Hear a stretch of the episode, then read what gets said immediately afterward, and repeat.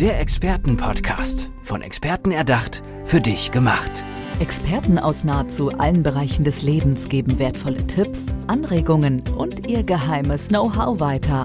Präzise, klar und direkt anwendbar. Von A wie Affiliate bis Z wie Zeitmanagement. Der Expertenpodcast macht dein Leben leichter. Und ich möchte jetzt über Kommunikation sprechen. Kommunikation ist so wichtig. Und warum? Das erzählt uns jetzt Elisabeth Birli. Elisabeth, warum ist Kommunikation für dich so wichtig? Weil es einfach die Basis ist für unser Leben und für unsere Lebensqualität. Denn äh, die Art und Weise, wie wir kommunizieren, macht das aus, wie unsere Umgebung auf uns reagiert oder wie unsere Beziehungen beschaffen sind, ob wir gute Beziehungen haben, weniger gute Beziehungen haben. Kommunikation kann auf der einen Seite verbinden, kann aber auch trennen, je nachdem, wie wir halt eben kommunizieren.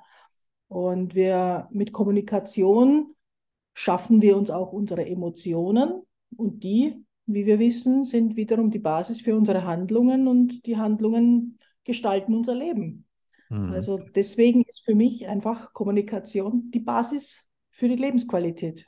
Naja, und letzten Endes können wir uns vor Kommunikation ja auch gar nicht drücken. Ein ähm, bekannter Kommunikationswissenschaftler hat einmal gesagt, man kann nicht nicht kommunizieren.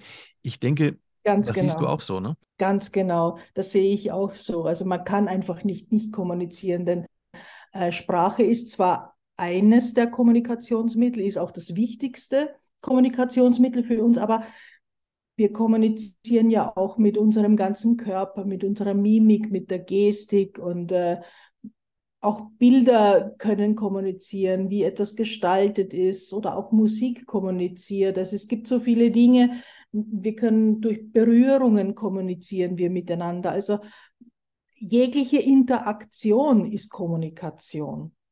Mhm. Nun bist du Coach, du arbeitest als Coach, hilfst Menschen wahrscheinlich dann hin zu einer besseren Kommunikation. Wie tust du das? Na, zum einen ähm, höre ich mal sehr gut zu.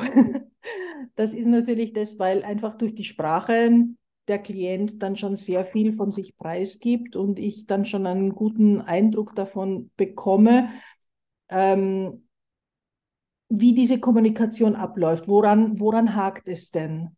Ähm, jeder, wie soll ich sagen, Kommunikation, oder dass wir kommunizieren, ist ja uns angeboren. Also das ähm, ist etwas, was, was wir mitbekommen haben.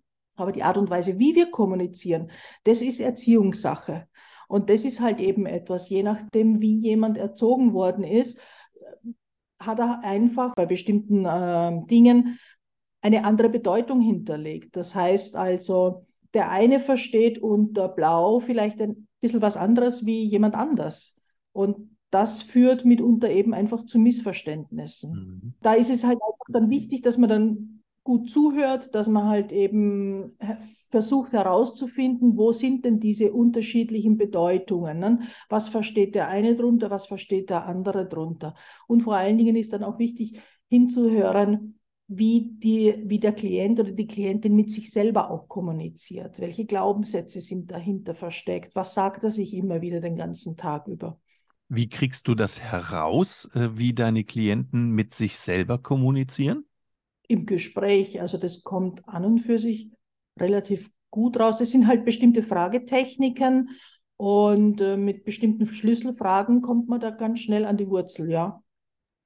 Und wie änderst du jetzt mit deinen Klienten gemeinsam wahrscheinlich die Art der Kommunikation, sei es mit sich selbst oder auch zu Dritten? Na, der erste Schritt ist mal, dass man das erkennt, wie das Ganze funktioniert. Zum Beispiel in der Paarkommunikation, wo es ja oftmals Missverständnisse gibt, dass man einfach sich bewusst macht, dass der andere einem nichts Böses will, sondern dass der das eben ganz anders versteht und dass der eben vor aufgrund seiner anderen Glaubenssätze andere Dinge eben anders bewertet und anders interpretiert.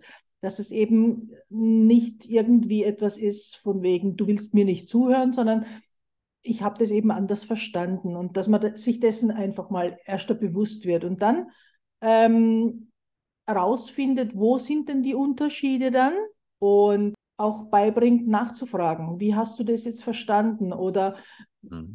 Andersrum, habe ich das jetzt richtig verstanden? Du hast das und das gesagt.